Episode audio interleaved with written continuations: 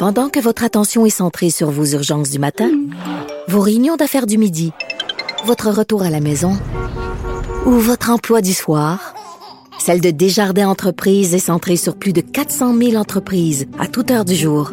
Grâce à notre connaissance des secteurs d'activité et à notre accompagnement spécialisé, nous aidons les entrepreneurs à relever chaque défi pour qu'ils puissent rester centrés sur ce qui compte, le développement de leur entreprise.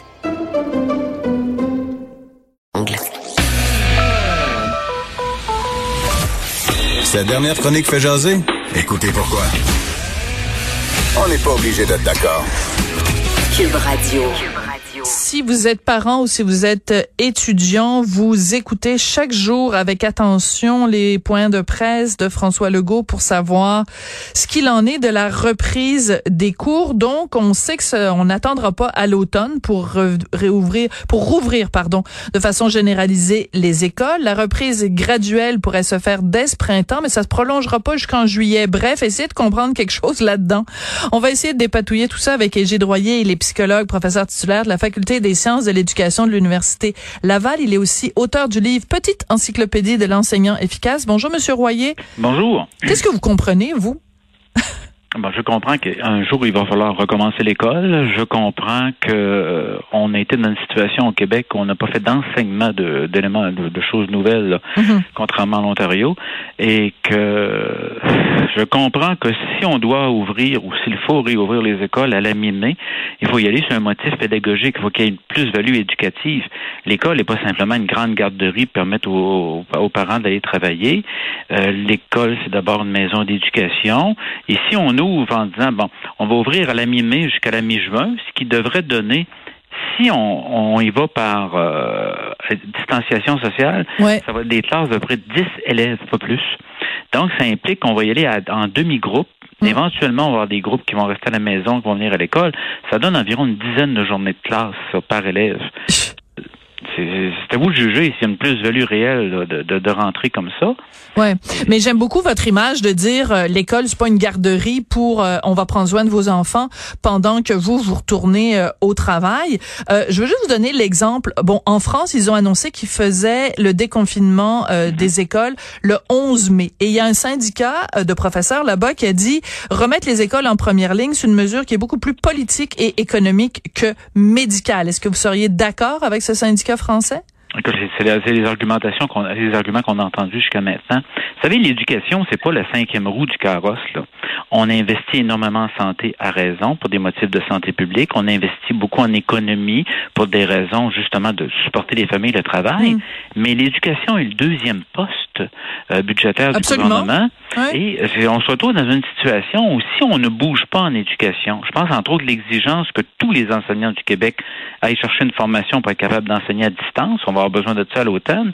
Mais si on ne bouge pas en éducation, j'ai des grands gars, des grands filles de l'éducation des adultes de 16 à 19 ans qui risquent, une bonne partie risque de décrocher de, l'école hmm. parce que les autres sont dans, sont dans les limbes, sont dans les terres présentement, il ne s'est rien passé. Et j'ai tous mes jeunes qui étaient déjà des apprenants qui avaient certaines difficultés. Prenez mes lecteurs débutants de première année. Ouais. Une intervention, on dit je ne maintiens que les acquis. Le jeune a déjà trois mois de retard en première année. on l'a perdu. C'est absurde. Donc, il faut vraiment intervenir d'ici à la mi-juin intervenir, si possible, probablement en enseignement de distance avec mes jeunes les plus euh, les plus fragiles du plan d'apprentissage, exiger de tous les enseignants, et là, c'est pas je vous invite, là, exiger de tous les enseignants qui sont pas à jour présentement avoir les habiletés pour enseigner à distance, pas faire l'école à la maison, enseigner à distance. Et par la suite de se donner les mesures pour rentrer à la mi-août et là faire tous les ajustements fins, fins pour être en mesure justement d'avoir une rentrée scolaire parce que c'est toute l'année 2021 euh, l'année scolaire 2021 qui va être étrange et très particulière. Absolument. Il ne rien de se brusquer. On a déjà perdu le contrôle dans certains secteurs de notre société au niveau de, je pense entre autres ce qui passe au niveau des CHLD. Oui quand on va le faire au niveau du scolaire, on va le faire comme il faut. Les adultes vont être protégés. Les autobus scolaires vont être modifiés probablement, hmm. ou il faudrait les modifier pour éviter bien une seule porte sur un autobus jaune. Non? Euh, oui, vous avez tellement raison. Et j'ai, il y a toutes sortes de choses. avec probablement que le tiers de vos chauffeurs ont 55 ou de vos conductrices ont 55 ans et plus. On va, il faut le faire comme du monde, faire une rentrée progressive. Mais à mon idée, on va faire rentrée progressive. D'abord, les enseignants rentrent deux semaines à l'avance en août. Par la suite, entrée des jeunes. Et tout le monde est en mesure de faire de l'enseignement à distance. Un petit groupe, là, moi, j'enseigne dans le local 202 le français de première secondaire, et il y a dix autres de mes élèves dans le local 203, puis il y a dix autres de mes élèves dans le local 304 pour respecter la distanciation sociale. Il va falloir que je sois en mesure de gérer ça. Euh, c'est aussi, aussi pragmatique que ça. J'ai suivi c'est pas ça au Danemark, ça ressemble à ça. Oui, c'est ça. Je voulais, j'allais vous donner l'exemple euh, du Danemark ou même encore de de, de la Suède où mhm. on a euh, donc euh, fait des, des, des, écoles vraiment avec des classes séparées. Les parents ne ne viennent déposer les enfants à l'école, mhm. mais ne rentrent pas évidemment dans l'école. Les professeurs se lavent les mains six fois par jour. Il n'y a pas de personnel à la cafétéria. C'est les, ce sont les les, les profs eux-mêmes qui travaillent à la cafétéria qui, pré qui préparent et qui servent les repas aux élèves pour éviter qu'il y ait plus de gens. Euh, c'est toutes des choses auxquelles il faut penser. Moi, la question que j'ai envie de vous poser aujourd'hui, Monsieur Royer, c'est est-ce que vous sentez du de la part du gouvernement québécois en ce moment qu'on est en train vraiment concrètement de réfléchir à toutes ces choses-là et de les mettre en place au moment où on se parle? Il y a un certain nombre de comités qui ont été mis sur pied. Ah, euh, des comités. Ah, des comités. On est tellement bon dans les comités. Il y en a un auquel j'ai j'ai accepté de participer qui touche spécifiquement la question des élèves en difficulté, mais c'est un type de conseil. Chose certaine, il va falloir, écoutez, à la table, à, 13 heures tous les jours, là, on a quelqu'un de la santé, on a souvent quelqu'un de l'économie, il va falloir qu'on ait quelqu'un de l'éducation. Il faut vraiment que le ministre... Euh, faut que M. Roberge soit là. M. Roberge, absolument, prenne une place beaucoup plus importante. Et l'autre hum. élément, c'est que on forme les enseignants de nouvelles technologies, moi, gouvernement du Québec ou moi, euh, commission scolaire ou centre de services aux écoles, j'achète et je fais livrer une tablette à tous les enfants et à tous les adolescents qui n'en ont pas présentement. Et moi, gouvernement, j'invite les belles TELUS et autres, autres compagnies de ce monde à faire ce que Rogers Communication a fait dans l'Ontario, offrir le signal cellulaire gratuit pour les parents qui n'ont pas les moyens, de manière à ce que j'ai au moins l'infrastructure, j'ai tout mon monde de connecter lorsqu'on aura besoin de faire de l'enseignement à distance. C'était l'argument des syndicats d'ailleurs, de dire non, non, non, on peut pas faire de l'enseignement. Il y a trop de parents qui n'ont pas qui ont pas Internet. Mais là, il faut régler ce problème-là ce printemps pour la rentrée de septembre. OK. Alors, moi, je note. Hein, je prends des notes pendant que vous me dites mhm. ça. Donc, acheter et faire livrer euh, des iPads, des tablettes pour s'assurer que tous les élèves au Québec, tous les élèves et les étudiants au Québec aient en leur possession soit un ordinateur ou une tablette ou un cellulaire pour pouvoir suivre des cours à distance en prévision de la rentrée de septembre. Donc, autrement dit, vous, c'est pas tant euh, on retourne-tu à l'école en mai ou on retourne pas à l'école en mai? Vous, ce qui vous inquiète, c'est la rentrée de septembre. Je veux juste vous donner une information. Il y a un membre de notre équipe que je nommerai pas pour préserver son anonymat. Sa maman travaille dans le système d'éducation, est enseignante au primaire. Et il m'a dit, juste avant qu'on entre en onde, ma mère n'a aucune nouvelle, ni de la direction de l'école, ni du syndicat.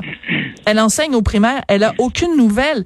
Donc, si on parle de rouvrir les écoles dans un horizon euh, court, à court terme, ben, ce serait peut-être bon que les gens sur place soient au courant. Or, ça n'est pas le cas, Monsieur euh, Royer.